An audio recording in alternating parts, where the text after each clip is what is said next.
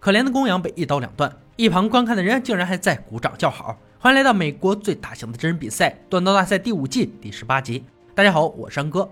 参赛选手要根据裁判给出题目，打造出相应的武器，然后完成各式各样的考核。冠军可以获得一万美金的奖励。大帅、老白、乐哥三位评委准备就绪，有请选手们登场。戈登、崔佛、麦克、迪文。节目组从断工坊搬到了景色宜人的湖边绿地，在这里进行三回合锋刃武器锻造比赛，每回合淘汰一人。最后留在场上的便是冠军。裁判揭开帆布，露出下面的煤炭锻造炉。投身大自然就意味着没有电，只能用这古老传统的手动煤炉。营地中有一堆乱七八糟的钢铁，挑战者必须收集至少两种钢，做出著名的三枚钢刃。要注意是将软钢夹在硬钢内。三小时时间计时开始。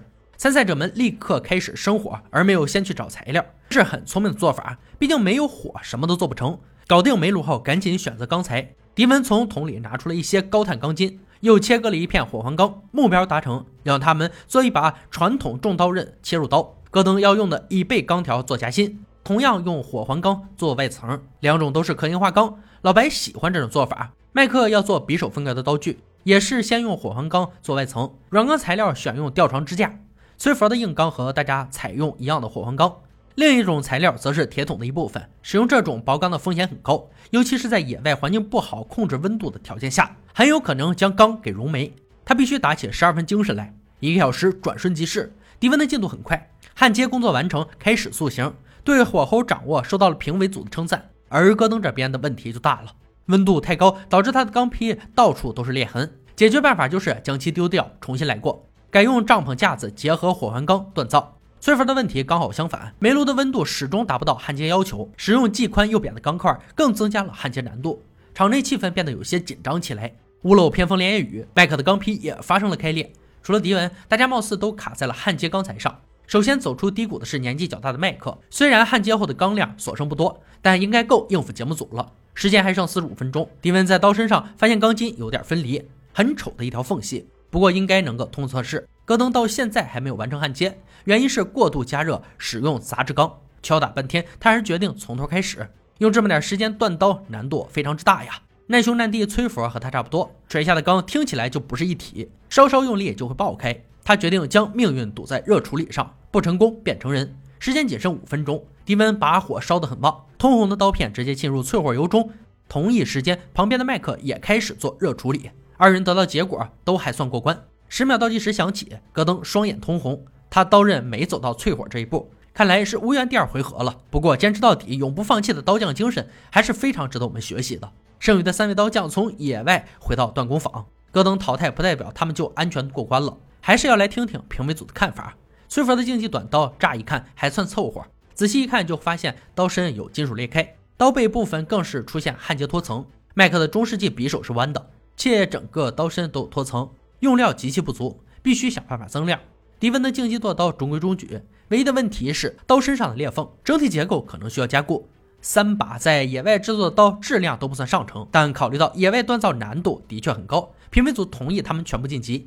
第二回合的挑战是完善刀具，要求用骨头和动物角来做刀柄，还要修复刀身上大大小小的瑕疵。时限为三小时，计时开始。迪文第一件事要做的就是修补刀身上的大峡谷，得将裂痕整个焊起来。麦克的战术是先做刀柄，使用鹿角做漂亮的握把，拉了高分数。但是本末倒置，可是评委组深恶痛绝的哦。崔佛的刀片问题最大，断冷、脱层、裂痕等等，打磨焊接一个都少不了。加油吧，少年！迪文用一个小时完成修复，从仓储室找到一块不错的水牛角做刀柄，采用多片式结构配合沉重刀身。麦克此时已经给刀柄涂上环氧树脂。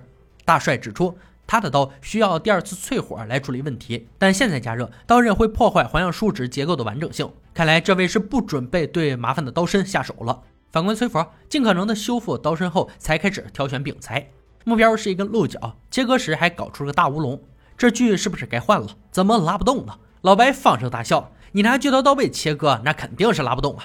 时间还剩四十五分钟，迪文在组装刀柄上频频出错，始终无法加固柄材，让他有些沮丧。好在储藏室内翻找到了皮革，配合大量环氧树脂，终于完成制作。又过去半个小时，麦克终于对着刀柄敲敲打打，满是瑕疵的刀看都没看，现在才想起来上研磨机有什么用？难不成还能把断层给磨没了？十秒倒计时响起，参赛者们被迫停手。评委组要来验收他们的工程了。首先由大帅以砍鹿角的方式做强度测试，迪文的剁刀先来，奋力挥出手中刀具砸向鹿角，幸好眼镜挡住碎屑，不然大帅估计又得请假去看病了。一番重击过后，没砍掉太多鹿角，反而是刀刃上出现很多凹痕，但刀身依旧笔直，修复后的裂痕也不受影响，强度方面过关。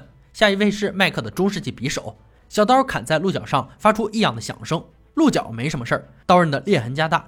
崔夫的短刀同样撑住了重击，但刀刃凹陷了一大块，还发生断裂，刀身的脱层也更加严重。接下来，乐哥要用他们刀切割火腿儿来测试刀刃的锋利度。迪文的剁刀表现不错，火腿儿出现很深的割痕，切抓握舒服，让乐哥比较满意。麦克的匕首就要差上很多，火腿儿不能说完好无损吧，可以说是毫发未伤，明天都可以拿到市场上卖。刀刃不够锋利，无法通过测试。崔佛的刀刃破坏严重。但依旧能在火腿上留下很深的痕迹，过关肯定没问题。两轮测试结束，想必大家心中都有了定夺。裁判当即宣布麦克被淘汰出局。刀具不是装饰品，刀柄做的再好，刀刃不行也是白费。作为刀匠，无法搞清楚重点，那可是大问题。希望以后别再做出金玉其外败絮其中的武器了。恭喜崔佛和迪文挺进决赛。遭受完节目组提供的煤炉折磨，二人终于能够使用自己的工具锻造了。红布揭开。露出本集的神秘武器——锯齿猎剑。这是士兵与猎人都无比信任的野战武器，年代可回溯到十七世纪。结合手锯和致命剑刃，同时能胜任切割与砍剁的工作，双功能性在打猎时更显优势。这就是两位参赛者要打造出来一决高下的武器。要求剑刃必须有右前倾弯曲哈克护手，还要具备间隔与檐头。剑身一侧要有四分之三长度的可用锯齿。五天时间回家锻造，计时开始。迪文决定用五幺六零钢锻造这把剑，以保证它的功能性和耐用性。崔佛则是选用独一无二的大马士革钢，这无疑增加了锻造难度。但如果能成功做出来，漂亮的大马士革钢绝对能加不少分。用了两天时间塑形，第三天迪文开始刻锯齿，非常复杂的一道工序，做的迪文头昏脑胀。紧跟着是关键的热处理，结果让他有些难以置信，剑身的凹槽两侧出现裂缝，这把武器毁了。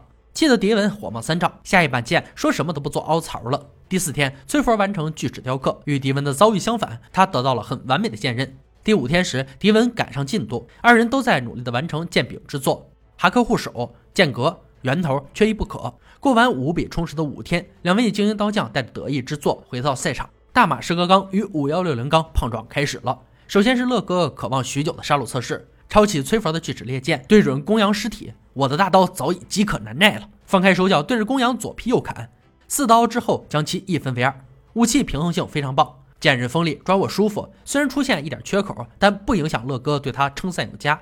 迪文的猎剑紧随其后，给公羊造成很深伤口的同时，猎剑本身也承受不住巨大的压力，断裂开来。杀敌一千，自损一千二。也不知道是公羊太过坚挺，还是猎剑过于脆弱，还是说乐哥太凶残了。安哥本人是偏向最后一点的。回归正题，测试进行到这一步，肯定是得终止了。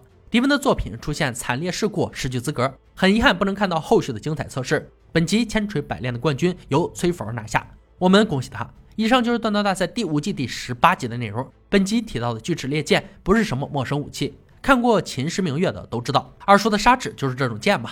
如果放在真实战争中，锯齿猎剑是有些不人道的，剑身一侧布满了尖尖的锯齿。末端位置就像一个锋利的小枪头，这种特殊的设计杀伤力是非常强大的。不管是被它砍中还是刺击，都会留下多个伤口。就算是医术再高，也很难医治好。用在打猎上就合适的多，巨肉割皮都能胜任。好了，今天解说到这里吧，我们下期再见。